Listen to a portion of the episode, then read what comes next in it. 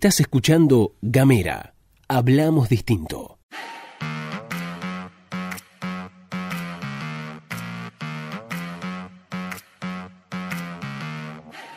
Buenos días, buenas tardes, buenas noches, depende del momento que le des play a este mini podcast. Estás escuchando La Pastilla de Gamera, este micro informativo que distribuimos de lunes a viernes 7.30 de la mañana. Mi nombre es Luz Escarpati y como es habitual me acompaña Gastón Lodos. Muy buenos días, Luz, muy buenos días a todos, a todas, a todos quienes están escuchando este micro informativo que distribuimos cada mañana. Si quieren recibirlo pueden hacerlo mandando un mensaje de WhatsApp al más 549 2901 502990. También nos pueden encontrar en las redes sociales arroba gamera tdf en Twitter, en Instagram y también en Facebook. Y a partir de ayer nos buscan en un lugar más. En gamera.com.ar hemos estrenado página web, así que pueden buscarnos ahí. Además de buscar el resto de los contenidos que tenemos para ofrecerles cada semana, liberaremos, tendremos, este, no liberaremos, presentaremos, estrenaremos un capítulo de una serie nueva, así que eh, estamos muy contentos. Ahora sí vamos a empezar con el recorrido por la agenda provincial. Para destacar varios temas hay, hay que decirlo, viste, yo a veces me quejo porque no hay una poronga, hoy la verdad que hay bastante. Uno de los temas tiene que ver con que la Corte Suprema de Justicia rechazó el recurso que habían presentado, ¿te acordás?, sobre lo que tenía que ver con la adjudicación de áreas eh, de, cuencas petroleras en la zona de las Islas Malvinas. El municipio de Río Grande, junto a diferentes organizaciones y un, y un colectivo muy grande, había presentado un recurso de amparo en donde, bueno, se denunciaba justamente esto y el recurso era contra el gobierno nacional. En su momento, la jueza federal Mariel Borruto había rechazado las medidas solicitadas por el municipio.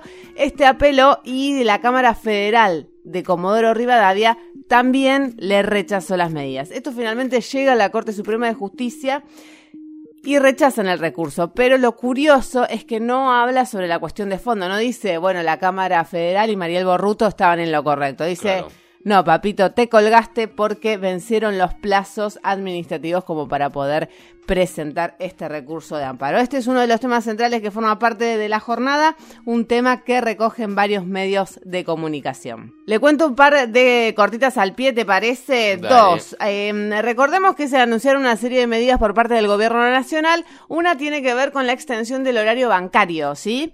Eh, en ese marco, ayer estuvo hablando Miguel Ángel Pérez, titular del Banco Tierra del Fuego, que dio algunas definiciones muy interesantes, pero, digamos, para tener en cuenta la, la novedad en cuestiones es que el Banco de Tierra del Fuego no se va a plegar a esta extensión horaria bancaria. Dijo que, bueno, que no era necesario que no había habido grandes retiros en el Banco de Tierra del Fuego. Además, celebró las medidas tomadas por el eh, gobierno nacional, esto hay que decirlo. Dijo tarde, pero bueno, las celebró. Y esto además se enmarca también en algo que hemos visto a nivel nacional y es que economistas, tanto ortodoxos, como mm, heterodoxos. como heterodoxos han todos respaldado las medidas de Mauricio Macri. También han dicho, bueno, tardaron cuatro años, ¿no? Pero todos, digamos, de todo el arco han respaldado esta serie de medidas que se anunciaron durante la semana pasada y el fin de semana que tienen que ver básicamente con la restricción cambiaria. Ayer a Pese le preguntaron por el surgimiento del dólar RU. Sí, ¿qué dijo? Y dijo, no, este, o sea, sí, es probable que surja, pero hay que llamar a las cosas por su nombre, porque el dólar blue es el dólar, dólar ilegal. Claro, claro. dejemos, y dijo, dejemos de usar es eufemismos. es el que se vende, digamos, en el mercado paralelo, en, los, en los, lugarcitos que no están habilitados para tales fines. Exactamente. Eh, algunas cositas más. Habló Rubén Bange acerca de lo que tiene que ver con la armonización de la caja. Recordemos, Bange, titular de lo que es la caja de jubilaciones estatales. Sí, algo para aclarar. Ayer habíamos dicho, che, ¿quién fue que bardió a, a por el tema de la, de la nacionalización de la jubilación de Tierra del Fuego había sido Miriam Martínez. Claro. Después nos mandaron un par de mensajes a Agostina, Silvana, nos mandaron un par de mensajes de Miriam que fue Miriam Martínez, este fue ella la que bardeó, le contestó a ella, así que ahí aclaramos, claro, Melella le contesta a Miriam Martínez que se ve que tiró bomba con el tema de la jubilación. Claro. Bueno, lo que hace Bange de alguna manera es coincide con Miriam Martínez. ¿Pero por qué coincide? Em, la aclaración de Melella fue, el textual fue, no vamos a entregar la caja a Nación. Y Bange le contesta y dice, no, no, claro que no la van a entregar a Nación porque la administración la vas a seguir teniendo vos, pero si vos firmaste ese acuerdo con lo que todo el mundo cree será el futuro presidente de la República Argentina, Alberto Fernández, si vos tomás esa asistencia financiera para atender tu déficit, tenés que armonizar tu caja acorde a, lo- ANSES. a los parámetros, claro, jubilatorios del de Eh, Nación. ver, es decir, si en ANSES se jubilan a los 60 y a los 65 años, en Tierra del Fuego lo mismo, digamos, sería eso, porque eh, como que empalmás condiciones, digamos. Exactamente. Bueno, eso era lo que le contestaba entonces, lo que contestaba el, el- agregado que hacía Rubén Bange a lo que tiene que ver con la discusión de si se armoniza o no se armoniza la caja, que dicho sea de paso, hace 40 años que estamos hablando de la armonización de la caja del IPAUS. Eso también hay que decirlo, ¿no? Bastante pesaditos con el tema. Cortita, ley de lemas en Tierra del Fuego, lo presentó el legislador justicialista Ricardo Furlan en el Parlamento Fueguino. Se la tiramos así, lo desarrollamos bien mañana porque nos metemos en las nacionales, ¿te parece? Dale, porque bueno, tenemos eh, algunas cositas. La verdad que tampoco ha pasado nada. Veníamos unas semanas un poquito movidas fuerte, pero tampoco ha pasado nada del otro mundo. Así que esto es bien, bien breve. Por un lado, parece que se retomó el diálogo político entre Mauricio Macri y Alberto Fernández. ¿sí? Eh, Alberto Fernández se fue a España. eh, como hace una vez que se calmó un poco la crisis, porque vamos a recordar que eh, el día domingo habían anunciado esta suerte de cepo, que hablamos ayer, lo analizamos ayer un poquito aquí en Gamera. Eh, bueno, parece que funcionó, que rindió sus frutos este cepo al dólar de la era Macri, el CEPRO. Este, el dólar bajó, bajó, cerró en unos 57, 58 pesos, cuando venía de pico de 61 pesos. Así que bueno, parece 57, 56 incluso. Eh, bueno, Alberto Fernández se fue a España para, para, bueno, para aligerar un poco la situación. Se fue allá, sus equipos económicos, parece que se fue a dar un par de clases. Bueno, al parecer lo llamó Mauricio Macri, hablaron entre ellos.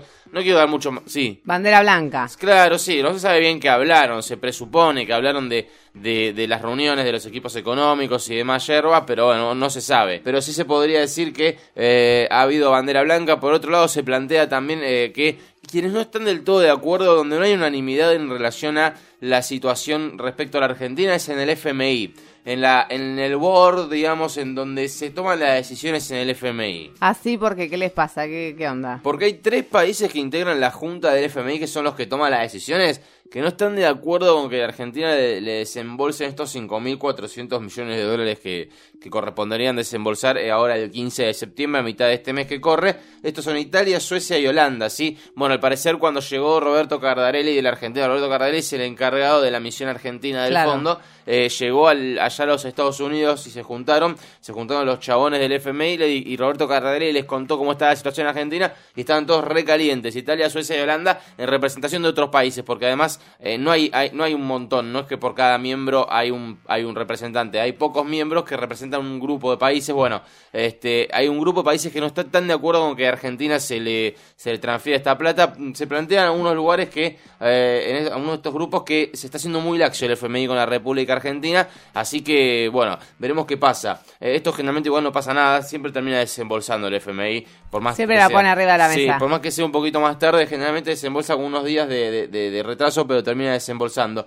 Y después tenemos una última noticia que recorre un poquito la situación de las provincias, esto lo voy a decir muy muy rápido también. Eh, se plantea que eh, hay, hay alguna, esta, toda esta situación macroeconómica, eh, la caída de mm, la caída de la recaudación que hubo en el, en- a nivel nacional, de- a nivel provincial, la devaluación, el costo fiscal este, compartido por las provincias en relación a las medidas de Macri generaron este, una fuerte pérdida de las provincias este, que tienen deudas en dólares. Es, decir, las provincias con deudas en dólares la están pasando como el orto. Claro, exactamente. Es interesante también la nota del diario La Nación porque deja aparte, excepto el caso Chubut, que, lo, que lo pone en términos de, bueno, lo que está pasando en Chubut es muy, muy, pero muy grave.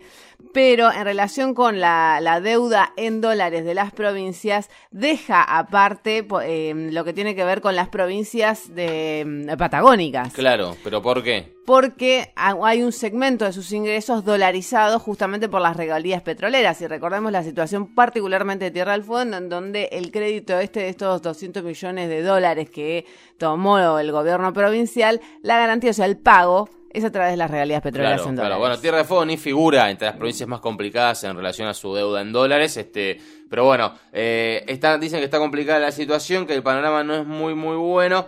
eh, para el caso, digo lo último, para el caso de la deuda tomada en moneda extranjera, OCIPEX, que es este, este observatorio que realizó la, la, el informe, señala que los distritos más, los distritos más expuestos son Santa Fe con un 99% del total, Córdoba 95%, Chubut 86%, Buenos Aires 80% y Neuquén 70%. Esas son las provincias más complicadas en relación a su deuda extranjera. Nos vamos, si querés, una mini consigna para jugar un poquito, que, ayer no dimos consigna. Nos mandás un mensaje a más 54 92901 50 29 90 y te preguntamos, Alberto Fernández volvió a recibir un llamado de Mauricio Macri. Si te llamara, si te llamara vos Mauricio Macri por cuarta quinta vez, ¿qué es lo primero que le decís? Esto ha sido todo por hoy. Estuviste escuchando La Pastilla de Gamera.